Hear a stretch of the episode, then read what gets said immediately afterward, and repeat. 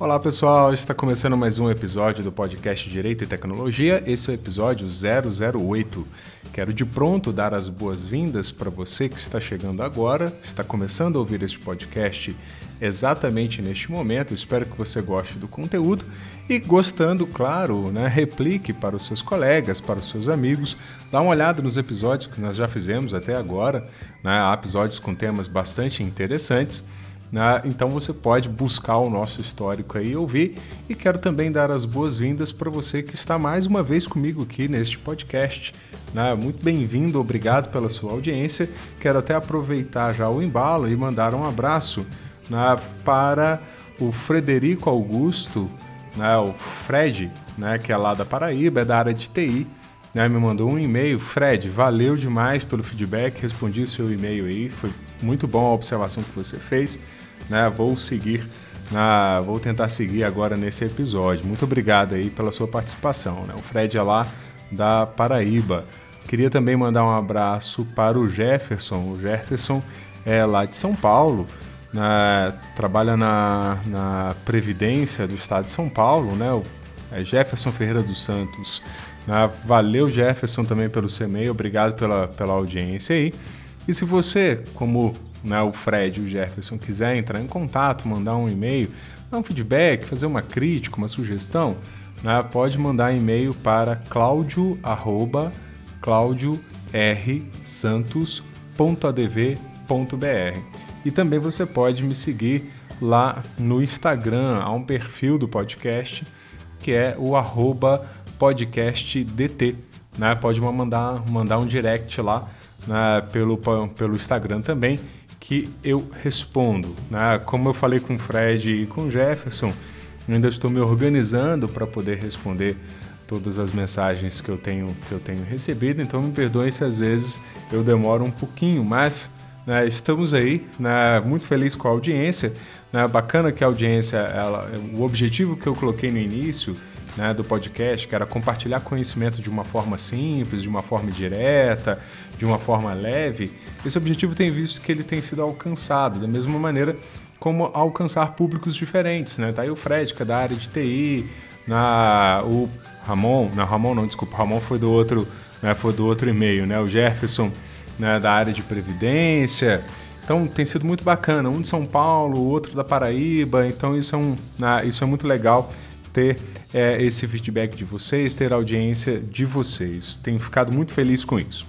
É, o episódio de hoje, pessoal, eu tenho um convidado. Né? Esse convidado, ele é o Gevalmir Faciroli Carneiro, ele é advogado, né? ele é bacharel em Direito pela Universidade Federal de Juiz de Fora, é mestrando né, também em Direito e Inovação pela mesma, pela mesma instituição, e nós gravamos o episódio justamente lá na Faculdade de Direito da Universidade Federal de Juiz de Fora. E aí então eu já vou fazer uma observação. De vez em quando, pode ser que vocês ouçam ao fundo vozes, é porque nós gravamos dentro da faculdade. Então, estava tendo aula, então os alunos estavam circulando pelos corredores e às vezes vocês podem ouvir algumas risadas, alguma coisa assim. Ou talvez ouvir um passarinho cantando de repente. É porque o campus da Universidade Federal de Juiz de Fora é muito bonito, é bem arborizado. Então, inclusive se você não conhece, né, venha a Juiz de Fora ah, e dê uma volta lá no campus da Universidade Federal, você vai gostar muito.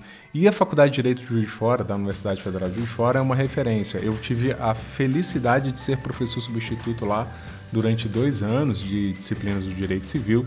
Né? Foi uma alegria muito grande fazer parte, ainda que temporariamente, né, daquele grupo, né, daquele corpo docente, conviver naquela comunidade que é a Faculdade de Direito da UFJF. Então nós gravamos lá esse episódio e nesse episódio nós vamos falar um pouquinho sobre é, métodos alternativos de resolução de conflito. Ah, você provavelmente né, está envolvido aí no ambiente tecnológico, jurídico, pode ser que já tenha ouvido falar sobre ODR. Então, nós vamos falar justamente sobre isso. Eu não vou explicar agora para não dar spoiler, vou deixar né, o Gevalmir, vou deixar a nossa conversa né, explicar para vocês. Mas adianta uma coisa: até LOL foi citado nesse episódio. Então esse episódio está imperdível, uma conversa muito bacana também.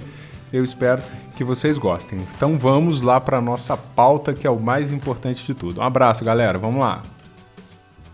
Muito bem, pessoal, vamos então dar início à pauta de hoje. Bom, hoje uh, eu escolhi uh, um tema para falar que tem tudo a ver com o universo das startups, mais especificamente né, as legal techs. Uh, vocês provavelmente já ouviram né, muito né, no mercado aí, nos jornais, né, falar sobre esse, esse novo ramo do empreendedorismo, né, se é que a gente pode chamar assim, que são as legal techs, que são é, startups do universo jurídico que né, pretendem solucionar uma série de problemas, uma série de calos que nós, seja no exercício da advocacia, seja na própria atuação do Poder Judiciário ou de outras esferas né, que envolvam o direito, né, elas pretendem dar essa solução.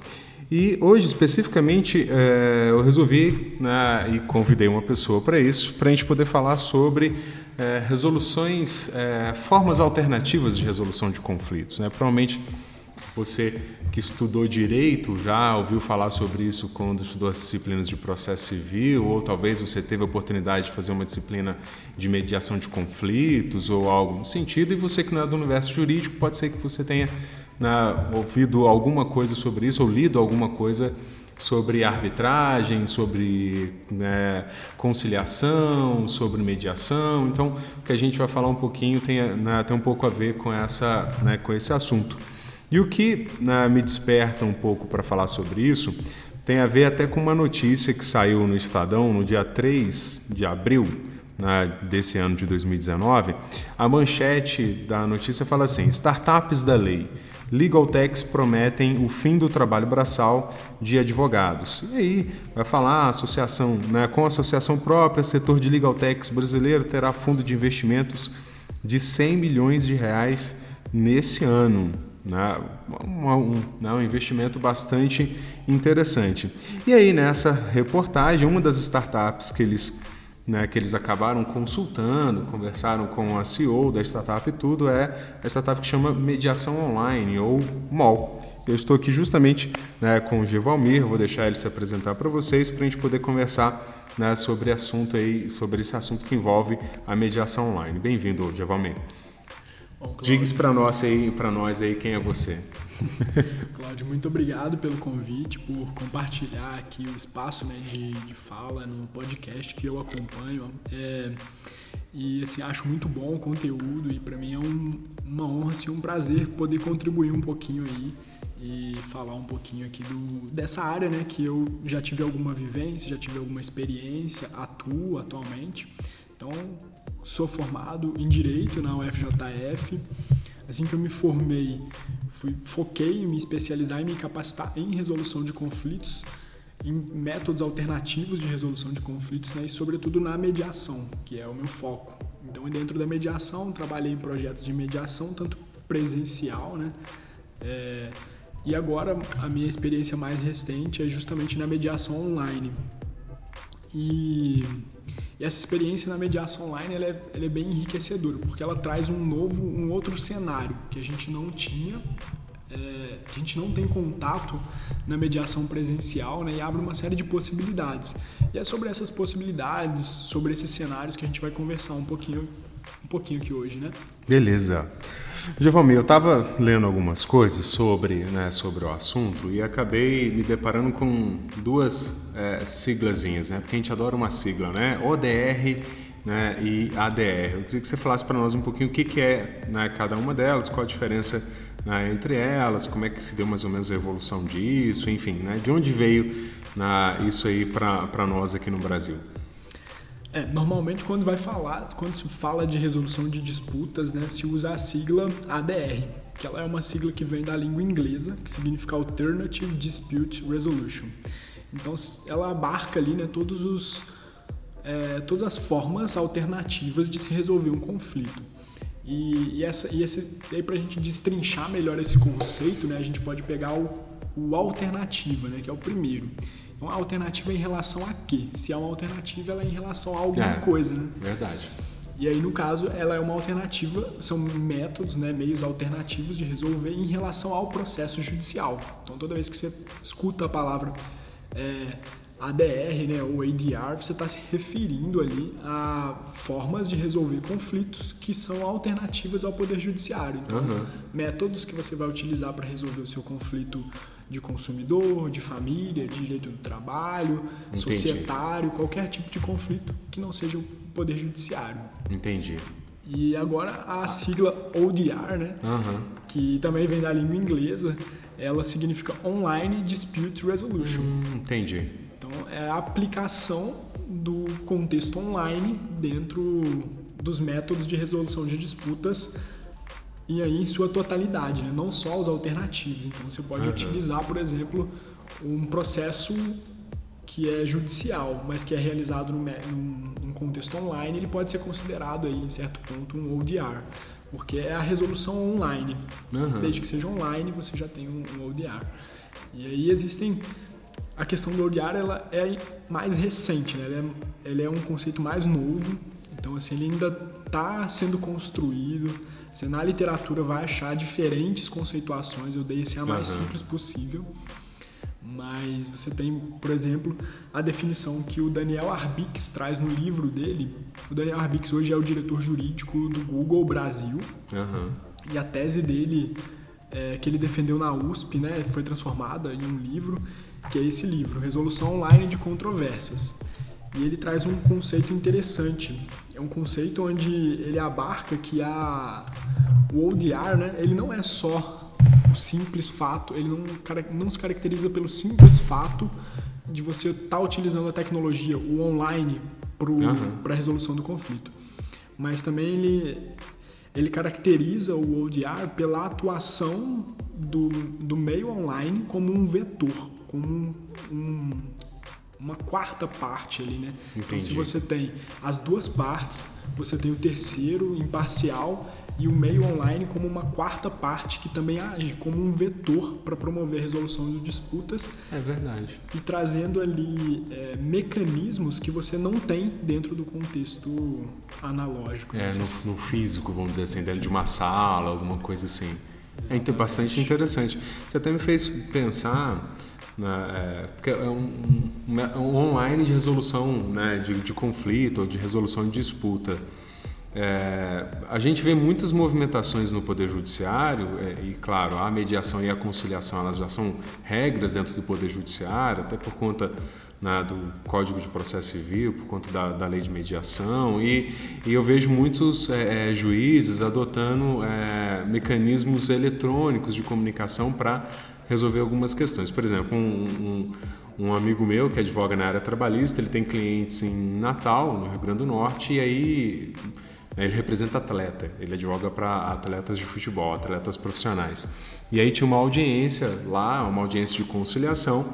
E aí o juiz, ele recebeu uma mensagem no WhatsApp, ele me mandou uma mensagem, né? Ele recebeu uma mensagem no WhatsApp convidando para uma audiência online, né? Uma audiência de conciliação online a se fazer, né? Para tentar resolver o conflito. Eu achei aquilo muito interessante e e eu acho muito bacana porque é uma abertura do próprio judiciário, os próprios juízes acolhendo a nova tecnologia, esse novo, esses novos sistemas para resolver. Só que aí tem uma questão, já é uma ação judicial, ou seja, já houve contratação de advogado para esses fins, ou seja, já movimentou a máquina do judiciário. E aqui a gente está falando de, um, de uma possibilidade de se fazer isso até extrajudicialmente, né? até antes da existência de um processo. Né? Exatamente.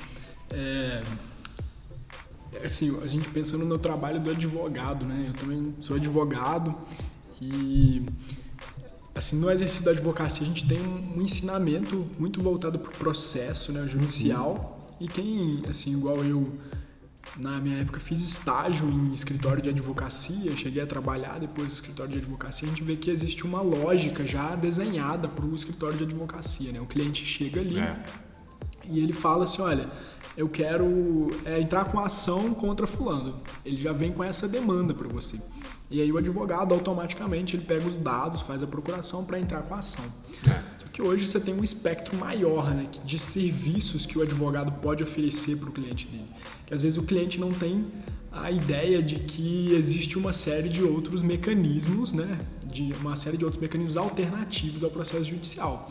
Uhum. E aí eu acho que a tendência né, é que o advogado ele vire aí um, um consultor que também é, ele vai ter esse papel de consultor para poder mostrar para o cliente dele quais são os caminhos, né, diante, ele vai analisar o conflito que o cliente tem diante desse conflito, das características desse conflito, ele vai analisar qual que é o caminho adequado para ele seguir.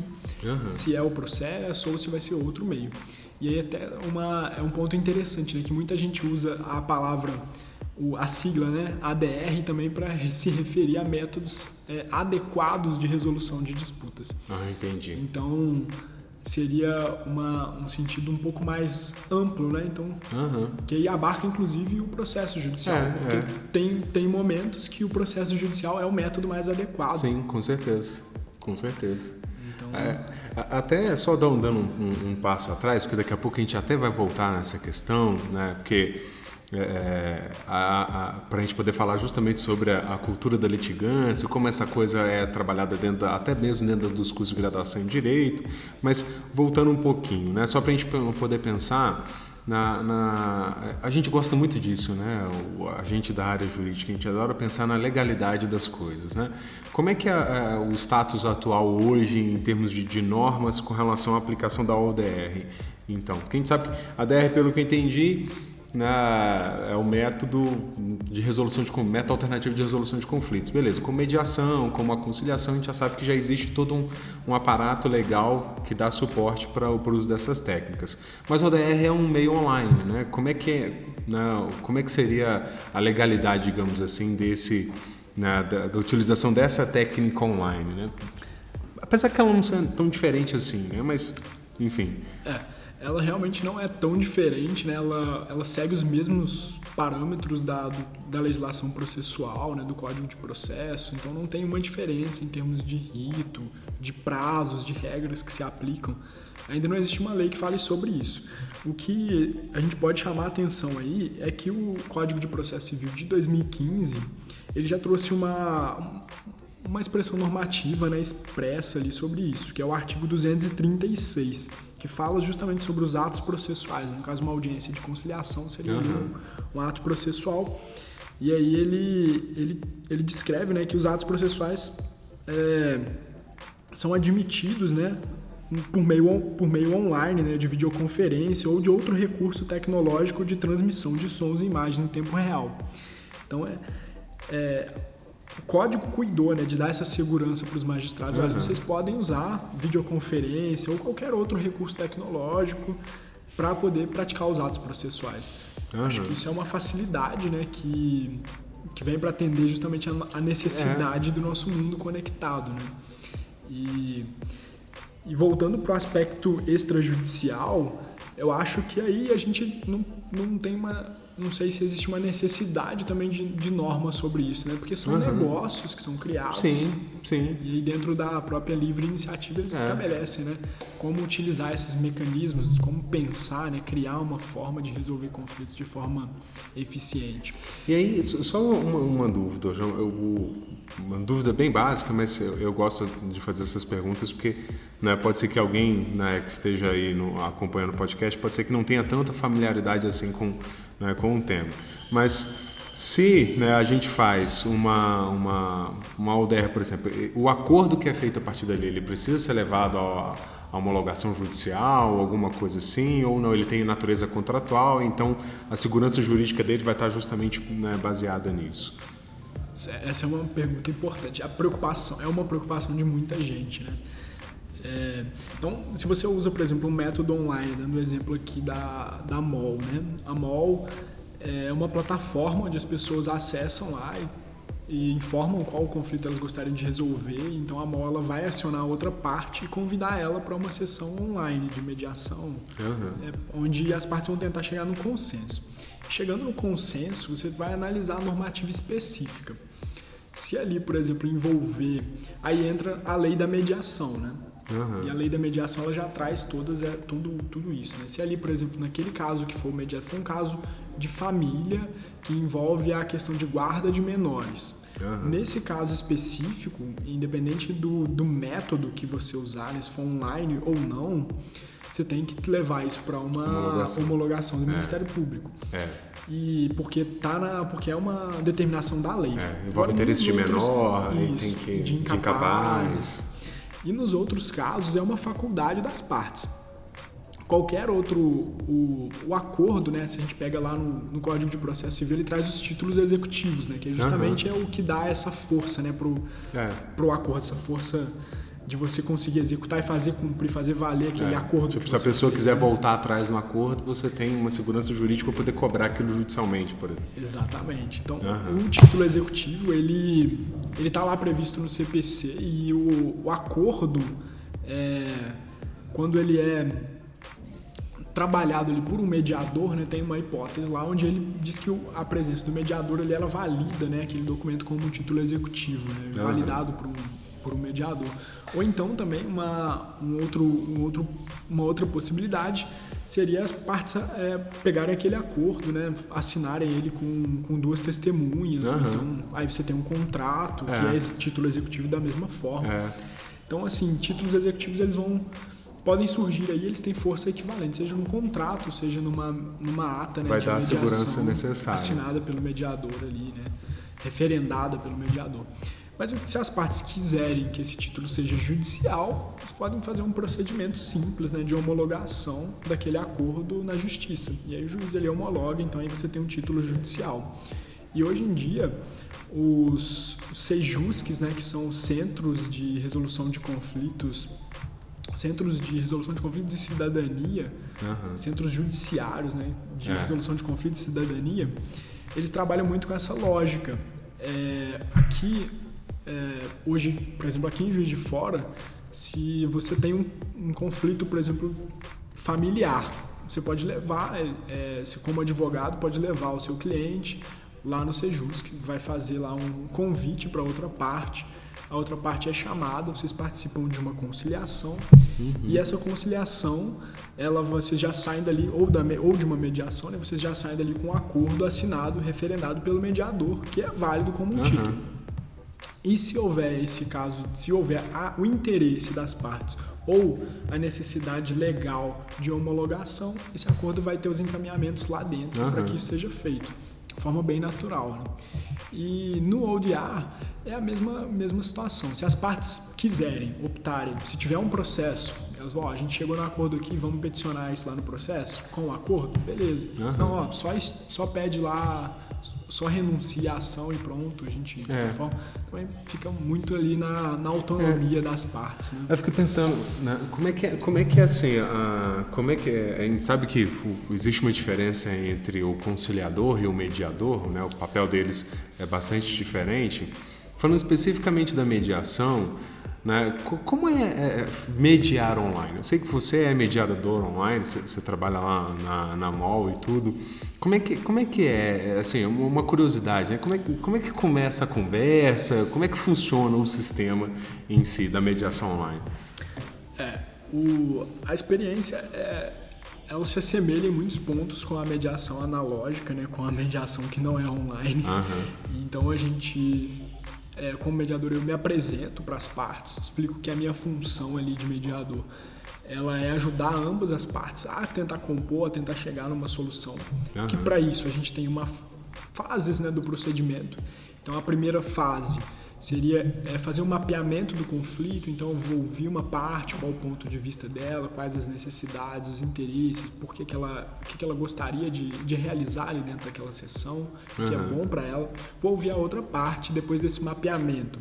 Gente... Aí você, tipo, você tem uma, uma espécie de sala reservada com os dois, né? Ou você começa na hora com todo mundo junto? Pode ser feito é, na hora com todo mundo junto, uhum. ou pode ser feito em sala reservada. Entendi. Depende, aí o mediador ele vai fazer a avaliação do, do envolvimento emocional do uhum. conflito.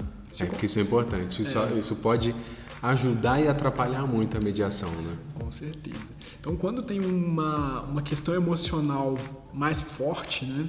Nos casos familiares, por exemplo, quando uhum. existe essa questão emocional mais forte, é melhor trabalhar individualmente. Né? A técnica diz, a gente chama de uma sessão privada, ou então uhum. tem um nome específico lá no universo da mediação também, que é o de cálculos.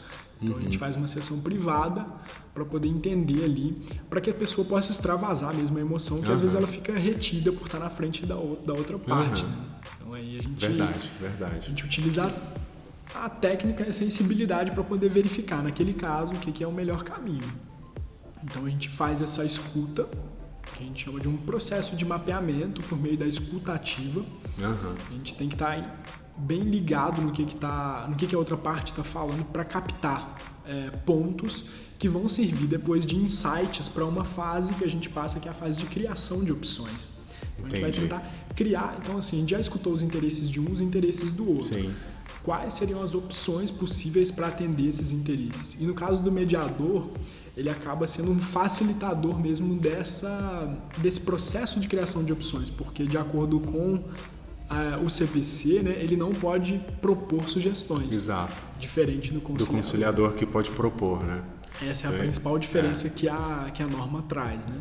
Então o mediador ali ele vai é, conduzir a, a fala das partes, vai tentar captar as informações importantes para depois montar uma agenda né, de, do que seriam os pontos para serem uhum. discutidos ali e já ir encaminhando conforme a discussão dos pontos, né, que vão sendo que foram levantados pelas partes, o que seriam opções viáveis para resolver aquele conflito. Uhum.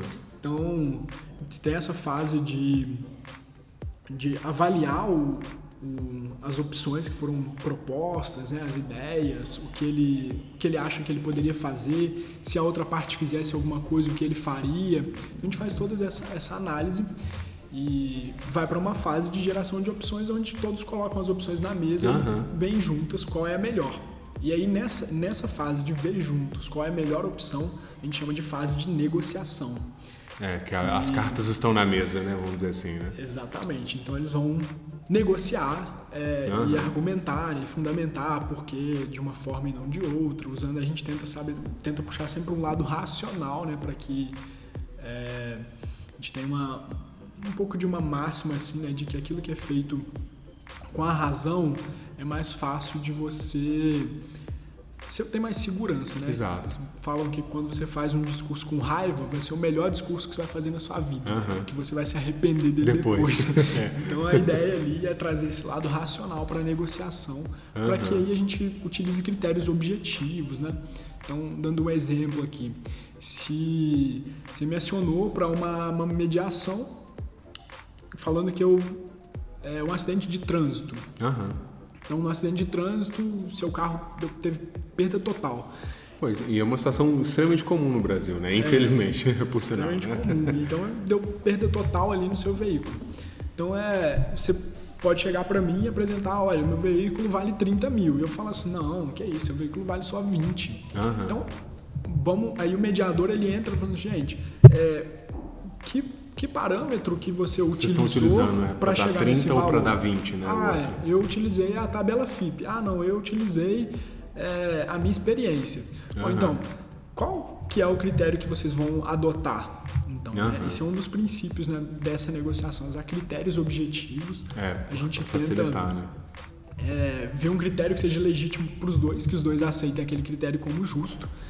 E depois de fazer essa análise né, de, de critério, de validar, olha, essa, op esse, essa opção que você deu, você disse que paga 20, o outro lado aceitou, aceitou uhum. 20.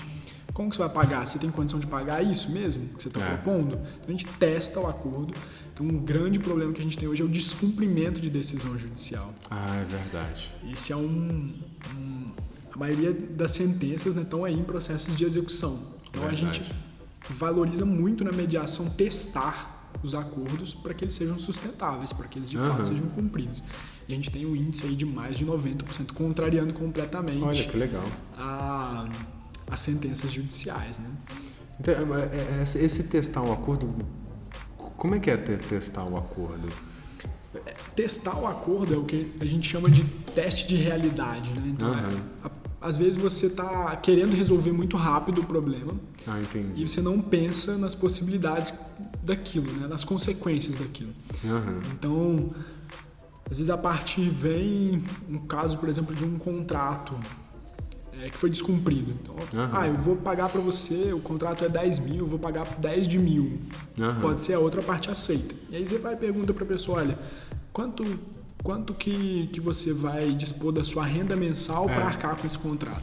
Ah, não, eu ganho hoje 1.500, 500 dá para eu fazer tudo certinho da minha É. vida. Eu pago meu aluguel, pago minhas roupas, comida, cuido dos meus três filhos e os mil eu Entendi. pago. Aí você já vê, olha, é, então vamos tentar fazer uma conta aqui. Quanto que é o seu aluguel? Ah, o meu aluguel Entendi. é 600. Entendi. Então, então, pelo que eu tô vendo e pelo que você tá me falando, Não vai dar essa conta aqui ela não tá fechando. não tá fechando. Tem alguma coisa que você não disse? Ah, não, eu tenho uma poupança, eu vou tirar da poupança. Ah, certo. E quanto que, quanto que seria viável, né? Essa para que que serve essa poupança? Ah, essa poupança é para emergência. Tem alguma coisa à vista? Alguma emergência à vista? Para que de fato aquilo seja cumprido, porque, É, porque senão... gera credibilidade É, do pois método, é. né? Pois é. A gente vai perguntando, né? É um- Aham. A mediação é um grande exercício de fazer perguntas, É. boas perguntas Boas perguntas. Outro dia eu ouvi um podcast é, do Cristiano Dias, se chama Boa Noite Internet. Um podcast muito interessante. Um episódio ele falava justamente sobre a questão da pergunta, né? Qual é a pergunta certa, né? Que a gente precisa fazer. E eu tô vendo que na mediação você precisa fazer muitas perguntas certas. Né? E o que é bacana, né? Porque na verdade você faz a própria pessoa encontrar a resposta, né? Por meio das perguntas que você vai fazendo. Você não fala para ela, ah, não vai dar certo. Você faz ela perceber de certa forma que, olha, pelo que você está falando, eu acho que né, a própria pessoa percebe que não vai dar conta de cumprir né, a- aquele acordo. No Brasil, né, a gente tem usado bastante é, isso ou não? Como é que está né, o uso de mediação online hoje no, no Brasil? É, hoje, hoje no Brasil você tem uma, o próprio governo, né, o CNJ, na verdade, o Poder Judiciário investiu aí numa plataforma de mediação online, que é o, a mediação digital, é uma plataforma Aham. do CNJ. Olha, bacana. Ela ela tá funcionando, eu acho que em novembro ela entrou em manutenção. Novembro ou dezembro ela entrou em manutenção. É, ela é uma plataforma que tem o objetivo de ser um caminho, né, uma, uma alternativa aí. Aham. A parte ela entra em ela não nessa versão, né, que ela existe antes. A parte não precisava de advogado, eu não sei depois dessa atualização que eles estão anunciaram lá Aham. no site como vai ser. Mas ela não precisa de advogado, inclusive não tem nem campo lá para a atuação do advogado. Aham. A parte ela entra, coloca qual é a empresa que ela gostaria de chamar para uma mediação e aí ela faz uma negociação direta. Se a negociação direta não for efetiva, ela tem a opção de chamar o mediador Aham. e aí faz o, um eventual acordo e ela tem a opção também de homologar ou não. Então, Aham. tudo- todas as diversas opções, né, caminhos para a parte seguir. Então essa plataforma ela já deu aí um sinal né, de que olha o CNJ aprova a ideia, a Aham. ideia é viável.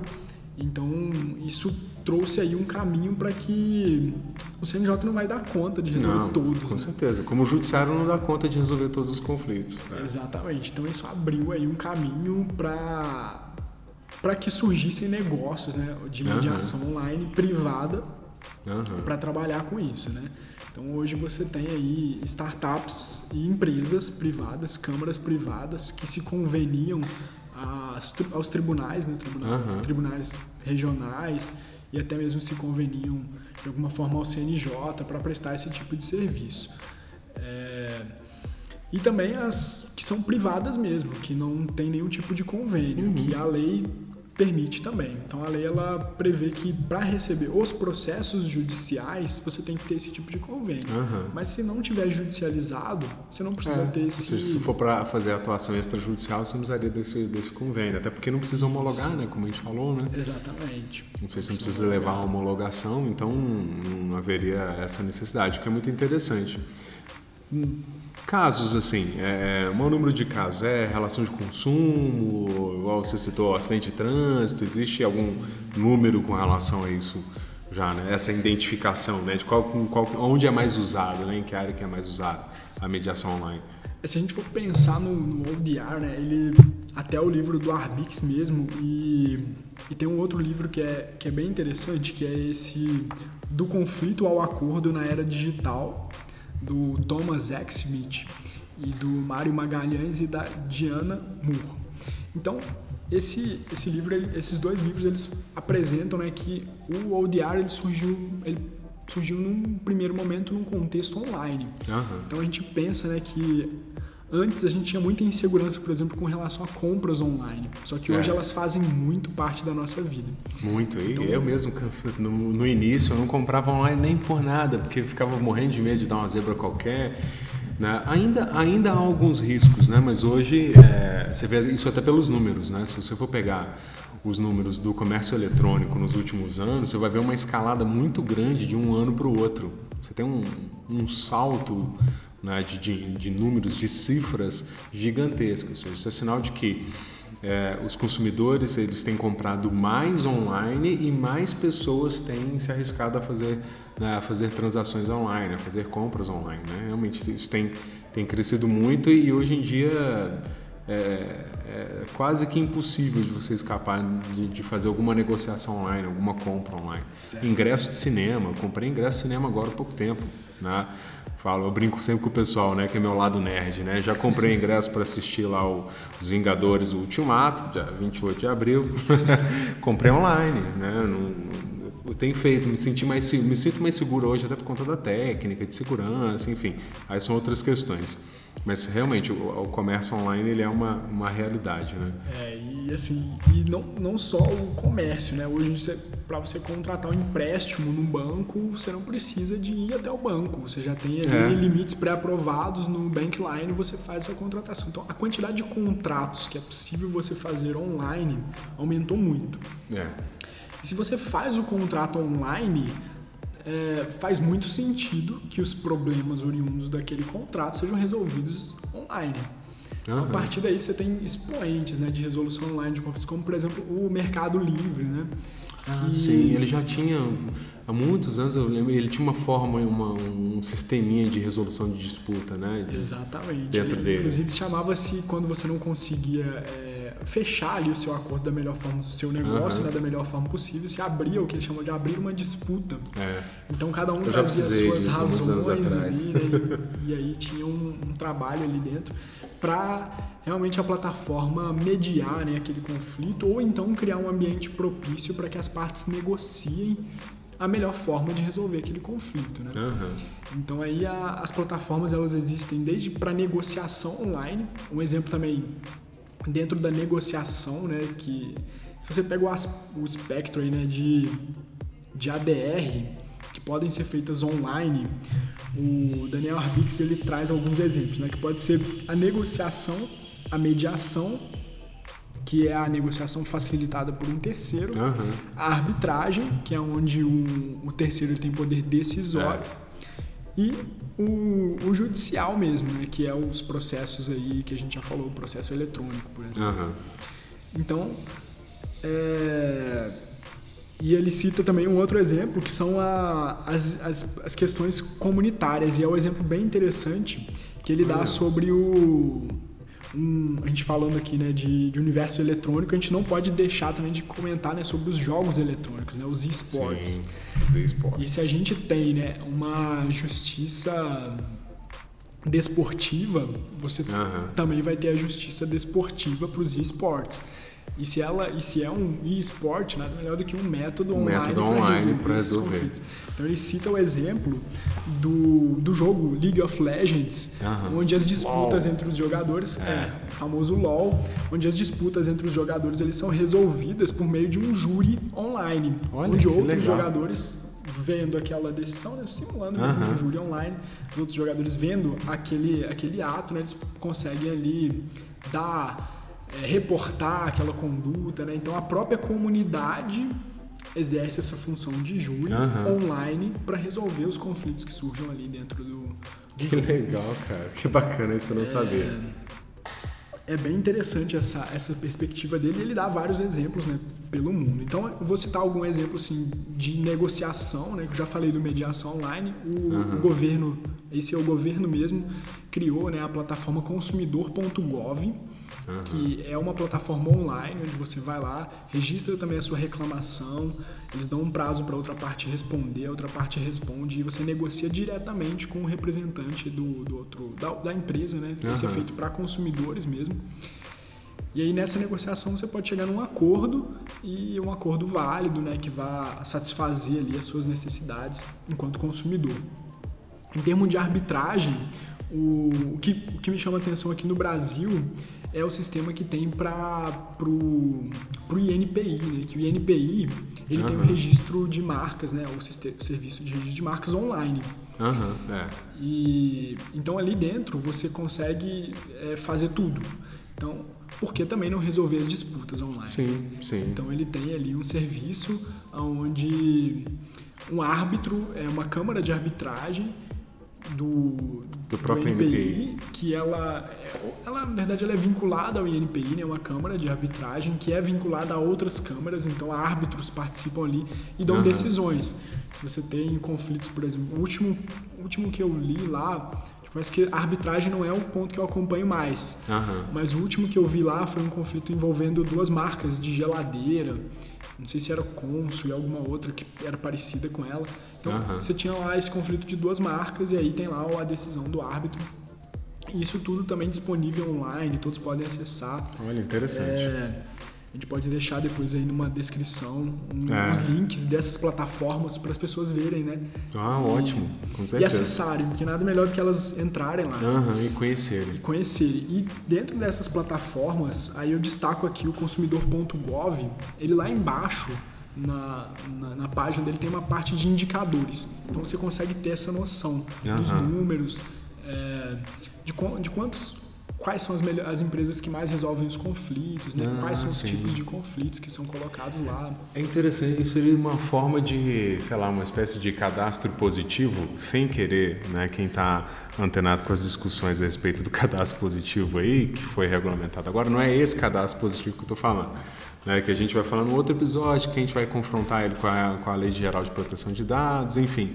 Mas é, é, olhar esses dados é interessante porque você vê a, a, as empresas que têm tido uma, uma, atitude positiva na resolução de conflitos, né? ou seja, têm se demonstrado é, mais disponíveis para essa conversa, para resolver um problema, querendo não só atendimento ao cliente, né? atendimento de excelência, não é uma confissão de que ela errou, não é uma confissão de que o produto dela deu defeito, não é isso, é atender o cliente de forma né, de forma adequada, vamos dizer assim, né? Uhum. Mas, enfim, bastante interessante, eu não, não, não sabia desse. É, o Reclame Aqui é mais ou menos isso, não é? O Reclame Aqui é até um exemplo de negociação online citado para conflitos de consumo, né, pelo, pelo Daniel Arbix. Então, ele é como se fosse um paralelo aí, né? Eu estou usando uhum. aqui exemplos do, do governo, do poder público, que eu acho que traz um pouco mais de legitimidade. Se sim, eles estão usando, sim. né? Então, Se o governo está usando, é sinal de que ele está legitimando a, a técnica, isso, né? Mas é. o Reclame Aqui, eu, eu, falei do Mercado Livre, o PayPal também tem um sistema Tem um sistema dele. de disputa, assim, né? É, a, a, chine, é, a chinesa, né, o Alibaba, ele uhum. tem um sistema de disputa, mas é, ele é mais para a linha da mediação, onde tem um terceiro que vai fazer, é, que vai participar né, dessa uhum. negociação para facilitar a comunicação entre as partes. Então, tem empresas privadas que já utilizam disso, né? E para realmente fornecer uma alternativa que é mais é fácil, ela tem um menor custo de tempo, um menor custo econômico e gera ali uma agrega valor para a imagem do cliente, né? É. Tem até um, um dado interessante que é sobre a utilização desses métodos por empresas que está no livro do conflito ao acordo na era digital. Então ele traz lá na, na página 70 aqui desse, dessa edição que eu tenho da segunda edição, ela mostra né, que as vendas elas estão aumentando, né, as vendas online estão aumentando. Uhum. Então, com o aumento das vendas, aumenta também o número de expectativas frustradas por parte do consumidor. Se você, uhum. tem, se você vende 10, der errado ali em uma, beleza. Se você vende mil, vai dar errado em mais quantidades. Então, uhum. essas e aí surgem as disputas e os conflitos. Então, se a empresa ela consegue resolver de uma forma adequada aquele conflito para o cliente, acaba sendo exatamente uma extensão do atendimento, como você ah, é muito verdade. bem colocou aí, né? Então aí eles trazem, né, que nesse caso, se a disputa é resolvida de forma adequada, é, ele, o consumidor ele comenta com duas pessoas, o que gera, ele comenta em, mais ou menos, olha, consegui resolver, a empresa é boa. Então isso gera um aumento no volume de negócios de 6 a 12 pontos percentuais Caramba. por essa propaganda que ele está fazendo. É, agora, se a empresa não resolve, não consegue, não faz a resolução, ou faz de uma forma inadequada, ou não atende ali, né, não consegue demonstrar para o consumidor o que está sendo feito uhum. da, maneira, da forma como está sendo feito de uma forma legítima, ele não compartilha a experiência dele e a, se abre para experimentar o produto dos concorrentes. Exato, exato. Então, aí, ele é, fere o, a, uma coisa que o pessoal busca muito, né? Que as empresas buscam muito, que é a fidelização de cliente, né? Exatamente. É, é uma brecha que você não pode deixar, né? Se você não dá aquele, se você não der aquele atendimento ali, é um cliente que você não conseguiu fidelizar ou um cliente que você perdeu, né? Que já tinha fidelizado e de repente você vai perder justamente por causa daquilo ali. Você perde um cliente e perde outros clientes. Outros, outros potenciais clientes ou outros é... clientes também, que às vezes vão, ih, se aconteceu isso com ele, pode acontecer comigo. A questão né? das redes sociais, né? A divulgação. É... E, e, e, o que é mais interessante ainda é que ele, eles trazem uma, uma, uma, terceira hipótese, que é onde a empresa não, se, não mostra nenhuma abertura. Então, uma é quando ela resolve da maneira adequada, outra uhum. é quando ela não resolve da maneira adequada, ela dá uma resolução, mas que não é a, a mais adequada para o caso concreto, ou que o consumidor não entende aquela, aquela solução como mais adequada. Quando ela não dá nenhuma resposta, quando ela não tem nenhum método para você tentar resolver o conflito diretamente ali, o consumidor é praticamente forçado a procurar a justiça, ou então uhum. ele fica insatisfeito, ou não vai procurar a justiça. É. Mas para a empresa, isso gera uma, de acordo com o gráfico deles, né, uma média de comentários gratuitos com 10 pessoas manchando a imagem da sua empresa, que ela hum, não é. é. uma boa empresa para fazer negócios, o que reduz aí, né, no longo prazo os negócios a zero, porque é. imagina a quantidade de pessoas propagando vai replicando, né? negativa, né? Vai replicando. E aí você consegue, eu consigo imaginar isso, por exemplo, você vê a Oi, né? Uma empresa gigantesca. Gigantesca. Uma empresa dessa entra em processo de recuperação é, judicial. Pois é é, se eu for pensar aqui, eu acho que todo mundo já, já teve algum tipo algum de tipo reclamação, de algum tipo de problema e não tive. conseguiu uma, uma solução é. adequada. Então você é. acaba passando por esse ciclo, né? Você se abre a um concorrente, ah, vou experimentar o outro, é. e aí depois, se é verdade. ruim, você começa a, olha, não contrata porque não é bom. É. Então é um aspecto aí realmente que resvala nessa área de nessa área comercial, nessa é. área de gestão, né? E aí e você falou de uma outra coisa mais no início com relação a, questão do, do custo, né?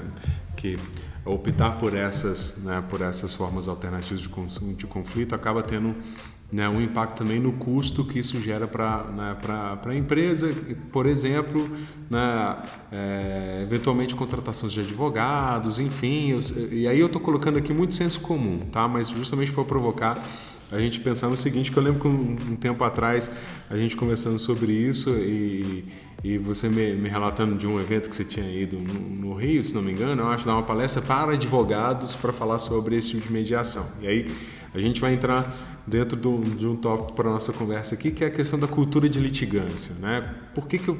Né, por que eu, eu, eu, trouxe isso? Porque eu acho que tem tudo a ver com, com, com, com o tema né, de mediação e, e, eu queria falar também sobre um, um receio que a classe profissional, muitas vezes, o advogado tem de perder serviço. Né? Mas por que. Aí o meu pensamento, tá? a, a, minha opinião, né? a minha opinião sobre isso. Eu acho que esses métodos alternativos de resolução de conflito, eles, eles acabam gerando algum medo para os advogados, porque o advogado ele foi formado dentro de uma cultura de litigância. Então, se não há um, um se não há um processo judicial, ele entende que ele não tem serviço. Por quê? Porque ele foi moldado para uma visão né, dentro de uma formação que supervaloriza e aí e, é, eu gosto sempre de deixar claro, né? Supervaloriza, viu, pessoal? Não é não estou querendo falar que não é importante, não. Tem o seu valor a formação para o litígio, a formação para o conflito judicial, porque afinal de contas é parte também da nossa, da nossa atuação. O que eu estou criticando aqui é a supervalorização né, em detrimento de outras formas. A gente precisa mudar, vou usar uma palavrinha aí que é da, que é muito, tem sido muito utilizado hoje. Tem que mudar o mindset, tem que né, mudar a forma de pensar. Né? O profissional do direito, o estudante de direito, então você que aí é profissional da área jurídica, advogado, ou você que é estudante de direito, né? a gente precisa mudar essa forma de pensar e quebrar um pouco com essa, com essa cultura, né, que eu, que eu gosto de chamar né, de cultura da litigância. Ou seja, ah, eu preciso de um processo judicial, eu preciso ter um processo judicial, o meu serviço é processo judicial. É como você falou no início, né, Giovanni? Às vezes o escritório ele já está todo formatadinho, né? É, entra, chega o cliente, eu ouço a história dele, eu faço a procuração, eu faço a petição, o protocolo, que agora é, né, na grande maioria dos lugares é processo judicial eletrônico, mas vai seguir o mesmo Posso falar uma coisa e, e me entendo? Esse processo todo, esse procedimento todo, ele vai ser automatizado, tá? em algum momento vai haver uma, uma automatização. Então é preciso que a gente repense a própria atuação profissional da, da, advocacia, porque a gente é muito mais do que isso. Eu falo a gente porque, vocês sabem, eu sou advogado também. Na, os advogados, eles são muito mais do que isso. Somos muito mais do que isso. Não é só, nós não estamos limitados a um procedimento, né, que, ah, é, tem que ser assim, dessa forma. Mas eu, eu entendo que existe uma certa receio. E eu acho que você já, já teve que enfrentar, digamos assim, né, pessoas que tinham, têm esse receio ao utilizar formas alternativas, como a mediação e, e, especialmente a mediação online, né? Porque aí você fala que a empresa vai botar um totem dentro do Procon, vai, pô, nunca mais vai procurar advogado. E não é bem assim que funciona, né? É... Ou pelo menos não é assim que funciona sempre, né? Essa questão é realmente conflituosa, né? A gente precisa de dialogar para poder construir em conjunto, né? Mas eu acredito que que o advogado ele tem um, um, papel fundamental, assim, essencial realmente a administração da justiça, né? Como diz lá a nossa é, Constituição. Exato. Eu acho que o que a gente precisa fazer, é, enquanto advogado, é entender, né? Pelo menos assim, o que eu tenho feito enquanto advogado para me reposicionar nesse cenário digital é entender quais são as demandas desse cenário, me antecipar uhum. a elas e poder oferecer um serviço que às vezes não está sendo oferecido ainda, né? entregar uma novidade para o meu cliente. Então, e que acaba sendo uma facilidade para nós advogados também. Lá na MOL, né, é, quando eu trabalho, como eu trabalho como mediador, um depoimento frequente dos advogados que participam é: olha, poderiam ser todas online, porque uhum. Aqui quando é um caso é de São Paulo, né? aqui em São, muitos casos são de São Paulo. Quando uhum. eu tô aqui em São Paulo, o trânsito é péssimo. É verdade. Para eu poder chegar no fórum, chego lá, às vezes atrasa, atrasa às vezes desmarca.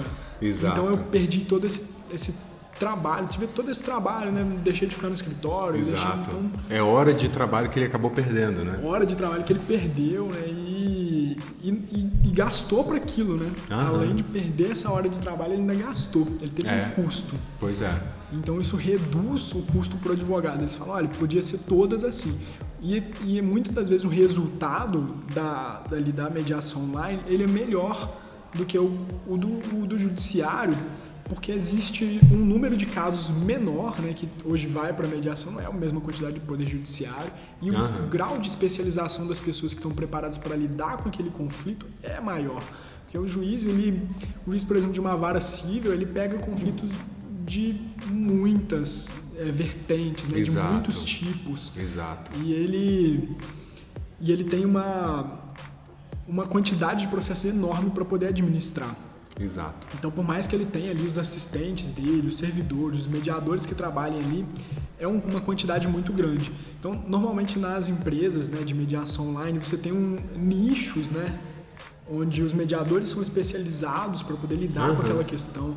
Eles já têm uma, uma capacidade maior de análise, de contribuição para a resolução daquela disputa, justamente pelo critério da especialidade, né? A gente procura Exato. um especialista. Aí o nível de eficiência da, da mediação acaba aumentando acaba consideravelmente. Aumentando. A gente tem é, um grau alto de acordos, né? Até você comentou no, no início aí, né? A MOL em 2018 fez 38 mil acordos. Caramba! É, no, no, ano passado. Então a gente consegue ter esses, esse número justamente uhum. por esse grau de especialidade e dedicação àquele tipo de conflito, àquele tipo de cliente específico. Exato. Então você cria ali uma eficiência maior. Bom, e em relação à questão da cultura do litígio, né, propriamente dita, eu acho que assim, ela ela tá bem caracterizada, né? Eu tive também a experiência de trabalhar dois anos como coordenador do setor de conciliação no Juizado Especial Civil. Aham. Então lá dentro do juizado, fazia conciliação. E assim, são inúmeras as vezes que a, as partes chegam lá e às vezes a proposta, a proposta atende, ela sairia satisfeita ali com aquele acordo que está sendo proposto por uma parte dentro da sessão de conciliação, mas ela simplesmente diz: olha, se ele está me oferecendo esse acordo, mesmo que seja bom para mim, é porque está sendo melhor para ele. Senão ele não me oferecia. Então eu não vou aceitar e quero a sentença. Pois é. Independente do que vai vir na sentença, eu quero a sentença porque é o que é justo. Tem uma, então são alguns problemas. né? O primeiro problema Aí até, é até interessante, porque eu, eu- eu coloquei até, é é até bom eu, eu fazer a observação, eu coloquei muita responsabilidade nas costas do advogado, né, como ele ser o responsável por decidir né, pela conciliação ou pelo do litígio, mas é, é preciso fazer uma observação, que muitas vezes a decisão é do próprio cliente. e, e é difícil, às vezes, convencer o cliente de que, olha, não, vamos, vamos fazer o acordo, né, melhor o acordo. Às vezes o, o advogado tem muito esse, esse, esse, tem que fazer esse exercício de demonstrar para o cliente que o mais vantajoso para ele é optar pela mediação, né, optar pela conciliação, porque vai ser mais rápido. E só que às vezes o cliente ele não quer, né, ele não quer entender. Eu- já, eu já passei por situação de, de querer e de precisar e de achar que era o melhor convencer, né, mostrar para o cliente que era melhor para ele fazer um acordo e o cliente não bateu o pé, não. Eu quero a sentença, eu quero que o processo siga. né? Então, né, fazendo uma, uma né, não uma meia-culpa, mas fazendo uma ponderação aqui em relação ao comentário que eu fazia. A cultura da litigância, ela não é só do profissional de direito, né? ela não é só do advogado, ela não é só do estudante de direito. Muitas vezes ela é da própria pessoa, né? que, que a gente também precisa pensar nisso, né? de como a gente vai trabalhar né? a população em geral né, para que ela perca essa cultura da litigância. Né? O Poder Judiciário ah, ele não vai responder todas as perguntas que eu tenho, ou pelo menos não da forma que eu quero. Né? Uma coisa que a gente fala muito quando a gente fala de técnicas de mediação é exatamente porque se você vai para uma decisão, você tem um vencedor. Normalmente é uma sentença judicial, ela vai estabelecer um vencedor, é o ganhador da causa. Mas isso significa que o conflito foi resolvido? Muitas vezes não. O conflito ainda, permanece. Você tem um ganhador. E a mediação não. A gran, uma, uma das vantagens da mediação é justamente você conseguir fazer com que ambos saiam, ambas as partes saiam com um desejo de, olha, não, ou com o sentimento de, não, resolvemos o conflito. Na área de família, então, isso é, isso é muito comum. Né? Isso é, é, é visível, né? quando se resolve pela sentença, quando se resolve pela mediação. Mas, enfim, né? voltando ao que a gente estava falando antes. É, não, é exatamente, você respondeu aí, você já antecipou o que eu ia falar, né? Que, que eu tava falando que existem então dois problemas diante desse cenário que eu narrei, né? E esses dois problemas são a cultura que estão nas pessoas de desde a idade de criancinha, né? Deu um problema, uma briga na escola, chama o professor. Deu uma Aham. briga, uma briga entre irmãos, chama o pai. Deu uma briga no trabalho, chama o diretor. A gente Aham. tem uma cultura a gente aprendeu a terceirizar. Se a gente tem um problema, a gente não foi treinado a sentar com o outro lado e conversar e pensar uma solução para resolver. A gente foi treinado a chamar alguém superior para poder resolver. poder resolver o Então a problema. gente se coloca ali como não sendo capazes de decidir o próprio destino, né? Aham. Então esse é um, um ponto. Né? E o outro problema é, é a falta de, de treinamento também, né? E eu coloco isso, falta realmente de treinamento dos advogados para poder auxiliar as pessoas a se empoderarem e tomarem para si esse poder né, de resolver os Aham. próprios conflitos. Então eu acho que assim uma, um, um ponto que vai que vai surgir hoje é, é ver realmente o advogado como alguém que é um consultor para resolver o problema. Então ele vai mostrar para ela, olha, se você for por esse caminho, para o caminho judicial, os parâmetros, juris- os parâmetros jurisprudenciais são esses. Então você Aham. tem esse espectro. Então, é o, se você for para uma, uma via consensual, você pode ter isso, isso, isso e uma série de outras opções e criar e propor coisas ali inimagináveis. né? Aham. Um, um método consensual. Se você for para uma, pra uma arbitragem, o custo vai ser esse, o tempo vai ser É. esse. Se você for lá pro, pro consumidor.gov, eu vou te auxiliar a formatar juridicamente a sua reclamação uhum. para que ela tenha um potencial maior de atingir Exato. a empresa. Se você quiser Exato. fazer sozinho, você pode fazer sozinho, mas eu tenho experiência nessa área, eu Exato. sei formatar para você a reclamação. Se você vai na mediação digital, você pode ir sozinho, mas eu posso te auxiliar formatando o seu pedido, o seu formatando pedido. a sua história de um jeito que, o que é muito bacana, um né, maior. cara? Traz uma traz uma, uma característica da advocacia que acho que ao longo dos anos ela foi se perdendo, que é exatamente a advocacia consultiva, né? É, eu, eu já vi muita gente brincar, ah, é, eu cobro consulta, porque muitos advogados, às vezes, pela quantidade de profissionais que às vezes estão no mercado, não cobram consulta. Eu acho que talvez esse movimento volte a fazer com que o advogado, bom, eu não vou ter processo, né, muitas vezes, é porque ele fica querendo, né, tá pensando em ganhar com o processo, bom, não vou ter processo, então preciso cobrar consulta. E aí, talvez ainda meio que forçado, né, voltar o advogado a vestir o espírito, muitos advogados, não, a maioria, claro que não, né, mas alguns advogados, a vestirem de novo essa, essa, essa essa capa, digamos assim, essa face de advogado consultivo, né, de dar consultoria, de auxiliar a pessoa a resolver um problema. Se vai ser pelo judiciário, se vai ser por uma outra técnica, na, isso é uma questão do desdobramento da própria conversa. Isso, e aí o advogado ele vai conseguir mostrar né, uma, a árvore de possibilidades, né, que a gente tem hoje o conceito né, de sistema multiportas, né, que é justamente como se você, a pessoa tem um conflito, é, para resolver ele, ela se depara com várias portas. Né? Dentre essas portas, você tem a mediação, a conciliação, a arbitragem, o processo judicial, os métodos híbridos né? que misturam mediação e arbitragem. Uhum. Enfim, você tem os, os júris online também, né? enfim, uma série de portas que a gente poderia citar aqui. E aí, ele sozinho, ele sem ter um arcabouço técnico para mostrar para ele qual é. é. a melhor porta e quais são as vantagens de cada uma, o que ele tem a ganhar em cada uma, quais são os parâmetros de ganho em cada uma, é, é muito difícil essa escolha. É. Então, ele pode às vezes se perder nesse caminho. Então acho que o advogado ele vai entrar com esse papel de auxiliar, né, de entender todos os métodos, não só uhum. do processo judicial que ele normalmente já entende muito, né, mas uhum. entender os outros e saber trazer para o cliente dele, diante daquele caso concreto, fazendo uma análise econômica, uma análise criteriosa dos parâmetros né, de ganho, de possibilidade de perda, fazer o cliente dele ir para uma melhor porta, ou então caminhar pelas portas né, de acordo com uhum. o custo dela. Bom, vamos, pra, vamos começar então com uma conciliação. Uhum. E aí hoje você tem aí né, o, novo, o novo CPC, né, o Código de Processo Civil, trazendo a conciliação como uma fase quase que obrigatória, é. né, que os advogados têm que passar pela conciliação, salvo se ambos disserem que não, que não querem, querem, fazer a conciliação. Então ela já vem com uma, um esforço ali para tentar incluir é. essa, essa porta né, pra, é. no, dentro da cabeça ali do advogado. É. Eu acho que o advogado ele vai ter esse papel de direcionar o cliente dele para um método mais adequado. E aí ele, ele literalmente para fazer isso ele vai ter que estudar muito sobre os métodos, ele vai, vai. ter que estudar é. o caso concreto do cliente dele, ele vai ter que estudar as possibilidades né, para aquilo, econômicas, ele vai ter que conversar com o cliente dele. Isso é um trabalho. E é. se é um trabalho, tem que ser cobrado. É, tem que ser certeza. remunerado, né? não vai fazer isso de graça. E a gente está realmente acostumado, né? tem advogados que estão acostumados a receber só a sucumbência, né? É. vivem com a sucumbência.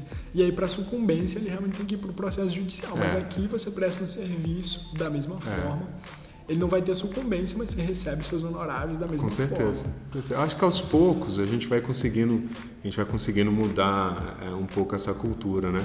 A gente acabou falando aqui é, né, sobre várias vantagens, né, que a gente tem de utilizar né, esse tipo de recurso. Mas se fosse possível, eu queria ver se a gente conseguia pontuar, né, algumas vantagens né, para utilizar o recurso especificamente da, da mediação online, né, da da, da, da ODR, né? Que vantagens ou, já você consegue pontuar para a gente né?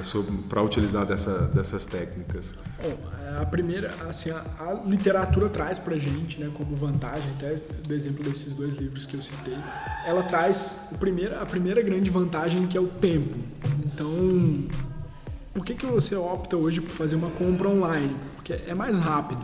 Uhum. Então, é o mesmo mesma lógica aplicada ali, é o tempo O segundo ponto seria a facilidade de você fazer aquilo de qualquer lugar, que é esse exemplo que eu citei dos advogados Sim, lá que, que em grandes centros.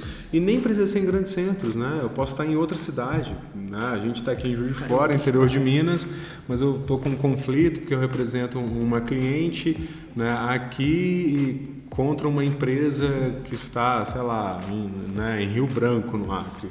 Né? Ou seja, você faz mediação online, você tem essa vantagem né, da locomoção. De romper as fronteiras. É, né? se, é exato. E, e, aí, e esse, essa facilidade ela acaba repercutindo nos custos, né, que acabam sendo menores. O fato Aham. de você não ter um deslocamento, a sua internet você já paga ela de qualquer jeito? É. então você vai usar ela ali para resolver o seu problema.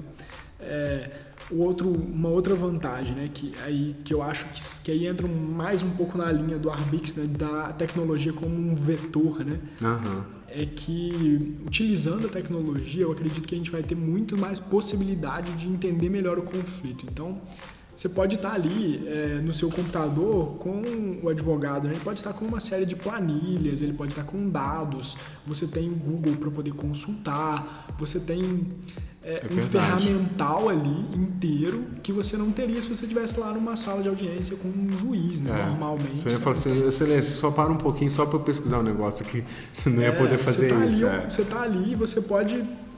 Você abre o seu leque, né? Pô, será que Aham. isso que ele tá falando? Será que essa. essa será que ele tá falando aqui? Pô, ele trouxe para mim uma proposta de acordo de 5 mil. É, então, eu não, eu, não me, eu não, não pesquisei na jurisprudência. Bom, mas eu tô aqui. Eu tô aqui online, deixa eu pesquisar aqui agora e pra E às vezes você responder. vai e consegue. Aí já, às vezes, o que costuma acontecer, ah, vou pensar, vou ver jurisprudência, vou conversar com o meu cliente. Às vezes, ali você consegue ter, por meio utilizando a tecnologia, né, chegar num consenso. E um- tem um exemplo interessante né, que foi feito há pouco tempo no Rio, justamente nesse tribunal onde a gente foi lá fazer essa. nesse fórum, né, onde a gente foi fazer essa palestra sobre mediação digital que é o fórum da é, do Rio, né? Do Fórum Leopoldina, lá na comarca do TJRJ. E aí lá eles fizeram uma sessão de mediação online de um caso de direito de família, onde, se eu não me engano, a mãe residia aqui no Brasil, o pai residia em Angola, e eles tinham que fixar pensão alimentícia e fazer um divórcio. Então Olha. isso tudo foi feito online. Então, tendo em vista essa distância, Aham. Como seria isso é, fora do meio online, né? É, não. difícil de imaginar. É. O custo que isso teria, as implicações, até esse conflito poderia não ser resolvido. Não ser resolvido, é o que eu fiquei pensando aqui. Às vezes ele não voltaria ao Brasil, ou ela não teria condições de ir lá, enfim, acabaria muitas vezes o conflito persistindo. persistindo e ficar ali sem, É, sem resposta. Sem uma resposta. Então, nesse caso, a tecnologia entrou como um vetor para canalizar mesmo ali esforços, né? para catalisar uma solução que não existia no mundo é, não virtual, né? Aham. E, e eu acho que assim, a, a experiência do, do método online, uma, uma outra vantagem que ela, que ela traz também é a possibilidade que você tem de, de interagir né, e de aprender melhor uma interação no sistema online. Pelo menos esse tem sido meu grande aprendizado, sabe? Aham. eu consigo é, entender melhor as expressões, os olhares, saber o que, que a pessoa está querendo dizer. É, assim, uma questão mais humana, né, de você Aham. conseguir. Aham. Porque para mim, para mim seria uma desvantagem. É, antes de ter a experiência, falar em mediação online, eu viria logo como uma desvantagem você não Aham. ter esse O aspecto, o contato visual, Aham. o toque, a proximidade e etc. Mas agora eu estou vendo isso como uma oportunidade, como um aprendizado de que é possível exercitar a nossa sensibilidade, o nosso Aham. contato visual, até mesmo numa videoconferência. Aham. Você consegue captar essas questões, você consegue transmitir essas informações. Então, para mim, está sendo uma oportunidade de aprender é, a trabalhar melhor os meus contatos virtuais de modo Aham. geral, que eu acho que são uma tendência para o futuro. Né? A gente Sim. eu, pelo menos, quando eu morei fora é, da casa dos meus pais, né? E agora eu tô morando com eles de novo, mas quando eu, quando eu não tava morando com eles, é, foi um bom tempo, eu. O nosso contato era virtual, então a gente É. tinha que dar- E não, e não era dos melhores, sabe? Eu acho que hoje eu conseguiria ter um contato melhor. A gente aperfeiçoa uhum. que cria uma competência para o futuro, né? Acho que isso é. Isso é, bem, isso é bacana. E assim, é, esse, os contatos virtuais eles vão se tornando cada vez mais comuns, né?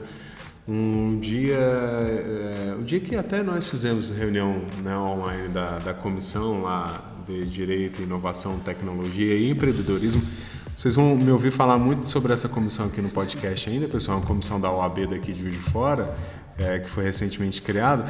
A gente fez uma reunião online na, na, terça de manhã, aí depois de tarde eu tive uma outra reunião online e depois eu tive mais uma. Eu sei que no mesmo dia eu fiz três reuniões é, é, virtuais, ou seja, tem se tornado cada vez mais comuns, né? cada vez mais comum no, no nosso dia a dia né? a utilização desse tipo de, de recurso. Acho que a gente tem que aprender a lidar com isso e, querendo ou não, isso já aponta um pouco para o futuro. Né? Se a gente for pensar em termos de futuro, um, um, ponto que eu acho importante que eu não citei ainda, é, mas que estava anotado aqui para eu poder comentar. É, a disciplina de mediação é, e conciliação, métodos alternativos, ela passa a ser obrigatória para os cursos de graduação em Direito com as novas diretrizes curriculares nacionais. Então, os cursos de Direito eles vão ter que não ofertar a disciplina como optativa, mas ofertar a disciplina como obrigatória. Então, querendo ou não, isso vai facilitar um pouco né, para que já dentro da graduação em Direito, o advogado em informação, o promotor, defensor, juiz, delegado, enfim, né, o estudante de Direito ali, ele, o profissional de Direito, ele já vai sendo formado um pouco com essa, com essa, né, com essa visão. Acho que isso vai facilitar muito o que virá né, a seguir. Mas em termos de, de, de, de, de aplicação da, da, da, ODR, você também vê crescimento. Né? Eu acho que a MOL é um grande exemplo disso, é um grande case de sucesso, vamos dizer assim, da aplicação disso, porque ela tem crescido né, a, a cada ano. Você, você vê isso como, como uma, com, boas, né, com boas perspectivas. Né? Vejo, assim, é exatamente que na hora que quando a gente estava falando do panorama no Brasil, né, da resolução online de disputas, né, viu que é, os, os o número de contratos online ele está aumentando. Acho que a perspectiva uhum. é aumentar. É crescer cada vez mais. E o número de contratações online que a gente faz, né? E se a gente pensa aí em contratos, a gente pensa em conflitos que vão surgir desses contratos. Então a gente tem aí uma, uma ânsia das pessoas por resolver os problemas de uma forma adequada e rápida e com baixo custo, né? Que a gente viu que isso promove a, a, as Exato. empresas então acho que são fatores que eles vão aí se, se conectando para indicando exatamente esse futuro, né? Esse futuro onde você tem uma valorização maior dos métodos consensuais uhum. e, sobretudo, dos métodos online. O que aí já entra o indicador aí do próprio poder público, né? Já está indo atrás desse contexto. Uhum. É, pois se o Procon, né, tem dados interessantes de, de uso do no Procon. O, esse consumidor.gov ele já é utilizado em, assim, em inúmeros casos, casos que assim antes não iriam para o Procon, que a pessoa ia deixar para lá, ia deixar de consumir, a empresa uhum. ia, ia não ia utilizar. Então essa facilidade também gera esse conforto para o consumidor buscar. E isso gera um aperfeiçoamento do mercado para todos nós. Uhum. Então é um é um ganho que, que eu acho que, que é, uma ten, é uma tendência de ganho e de necessidade das pessoas. Elas querem produtos melhores, elas querem facilidade para resolver os seus problemas, né? Hoje em dia, vou citar um exemplo aqui que é, é engraçado, né? É, tem um... A gente compra normalmente passagem de ônibus, a gente vai lá no, no guichezinho, né? E compra uhum. lá daquela pessoa que está lá vendendo e te entrega lá uma passagem. É, eu nunca tinha, assim, às vezes demora um pouco, mas eu nunca tinha notado assim, quanto demora aquilo, né? Por uhum. os nossos conceitos de tempo hoje. Mas você demora, por exemplo, 10 minutos lá para comprar uma passagem, para a pessoa poder colocar seu, seu, seu nome, é, seu RG e imprimir. Uhum. E aí eu fui experimentar um dia um totem de fazer a compra online. Aí na hora que eu apertei, ele não foi. Aí eu apertei de novo e ele não ia. E era questão de segundos ali, né? Eu apertando uhum. e ele não ia. E aí ele demorou um minuto mais ou menos e foi. Mas assim, um minuto angustiante. É. Como que pode? E quando a gente vai usar equipamento eletrônico, a gente quer que a coisa seja quando mais rápida. A gente quer usar a, a coisa eletrônica, é. a gente quer justamente essa agilidade. E, ele, e o sistema era assim: cada botão que você apertava era pelo menos ali uns 30 segundos para ele te dar a é. resposta. E era um negócio muito angustiante. É. Acho que a gente está é, ficando assim. A gente É, quer as coisas, a gente quer fazer as coisas mais rápido. É. Para ir para fazer as coisas mais rápido, a gente procura automatizar, procura É. métodos online para resolver. E aí a gente acaba querendo a mesma coisa para na hora que dá problema, né? Porque É. não, então eu acho que a tendência é exatamente essa. É uma, uma utilização maior dos métodos consensuais e aí nem se fala dos métodos online, né? É, esse, esse é um caminho, né? A gente está tá vivendo isso. É, é, a gente está dentro de um momento de revolução, né? De mudança das relações sociais e, e a plataforma eletrônica ela está né, no meio disso tudo aí, porque é, na uma disciplina que eu estou fazendo no, programa de pós-graduação aqui em Ciências Sociais, na JF, a gente tem falado muito sobre isso, né? A tecnologia ela não impacta a sociedade, por quê? Porque ela é parte da própria sociedade, então ela não vem de fora ela surge de dentro. Então, se ela está surgindo de dentro, de alguma maneira a gente vai se adaptar a essa, a essa evolução, essa evolução toda aí.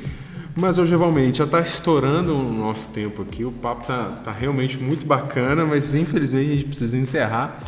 É, queria te agradecer muito pela, né, pela sua disponibilidade de parar um pouco com a gente aqui para poder falar sobre né, esse tema que é tão importante, está né, tá, tá, tá muito relacionado a essa mudança né, de visão que, que, a, que a gente falou. E eu queria só que você repetisse a, o nome dos dois livros e dos autores, que aí já fica de indicação aí para quem se interessar mais né, pelo assunto. Né, você pode procurar esses dois livros aí que são boas, né, são boas referências. O do Daniel, como é que é? Daniel do Amaral Arbix, que é o Resolução Online de Controvérsias. Esse, para mim, é o, é o principal, principal literatura sobre o tema. Ele traz assim, muitos dados, muito, uma quantidade Muito de dados muito grande, uma quantidade de exemplos muito grande, que a gente fica realmente é, animado, né? Porque traz uma Aham. perspectiva de, de que isso é o futuro. Com E certeza. ele é da editora Intelecto. E ele é o diretor jurídico do Google, né? Então é um advogado Sim. falando para a comunidade jurídica é, que vale a pena investir né, Nesse nesse, nesse tipo de, de abordagem online para resolver os nossos conflitos. E o outro? E o outro livro é o do conflito ao acordo na era digital. Aí o subtítulo dele é Meios Eletrônicos para a Solução de Conflitos, MESC. Aham. Ele é da editora Parece que é um. Doyen. É Doyen. Doyen. É. E ele é dos autores Thomas Eck Schmidt, Mário Magalhães e Diana Moore. Muito bem. E ele, ele também traz muitos exemplos, ele traz uma, é, uma comparação abrangente também sobre o que seriam os meios alternativos, o que seriam os meios eletrônicos, como se dá a aplicação dos meios eletrônicos e também muitos dados, né? Eu acho que o que a gente precisa, assim, eu não, não me ative a passar muitos dados aqui né, nessa conversa, por ser mais informal, Aham. mas eu acho que quando a gente está falando de uma coisa nova, todo mundo quer saber de dados, né? De comprovação. Exato, é. Será Quer que ver número. funciona? Quer ver número? Quer ver estatística? Então, assim, nesses livros, isso aí você tem de sobra. É... Para não ficar muito enfadonho, não comentei muitas delas Aham, aqui, né? Mas aham. acho que quem quiser vai Aprofundar, pode pegar os aprofundar, livros. pode aí. pegar os livros, que vai ter um material de ex- excelente é, formatação, muito bem escrito para poder entender esses dados aí e trabalhar. Muito bem, muito bem. Obrigado, Valmir. Eu que agradeço a oportunidade aí e agradeço aí a todos também que estão nos ouvindo. É, Se, quer, no- se quiser deixar algum contexto, contato, no contexto coisa online, assim. né? É, é interessante. E, verdade. E acho que assim, é o, o meu objeto de estudo também é esse hoje, né? Eu estou fazendo, comecei o mestrado em Direito e Inovação e eu pretendo estudar ali é, conflitos que envolvem a imagem e o vídeo, né? E Aham. como resolver esses conflitos que tem esse tipo de prova.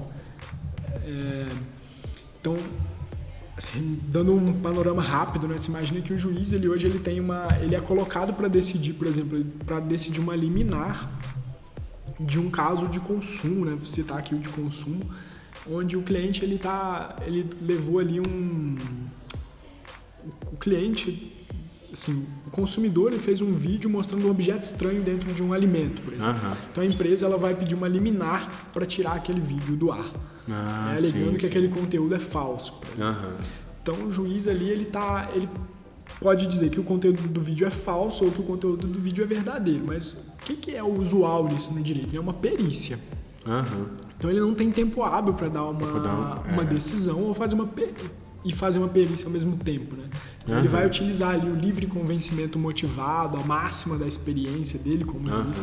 Só que a gente sabe, ou a gente já conversou aqui, né, que nós não somos alfabetizados para lidar com, com o meio digital ainda. né? É. A gente está aprendendo isso. né? Exato. A gente está aprendendo Tudo no muita topo. novidade.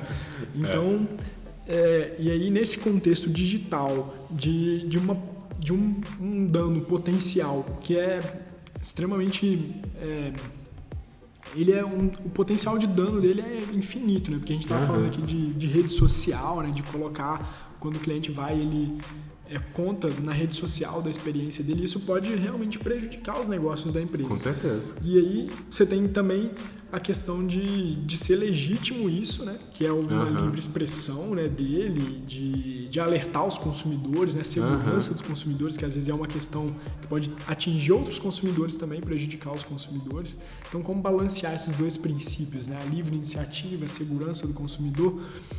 E o juiz ele tem um vídeo que pode ser falso, porque Pode, as é. tecnologias elas Pode ser montado, né? pode ser montado ou pode não ser. Editado, aham. Então ele tem aí uma, uma bomba, né? E aí eu quero pesquisar, nesse caso específico, né, se existe alguma forma, algum método, né? Como resolver esses conflitos de uma forma que, que dê tanto segurança jurídica, né, pro para consumidor, para a empresa, né, É, quanto para o juiz, né, juiz, quanto para o cliente Aham.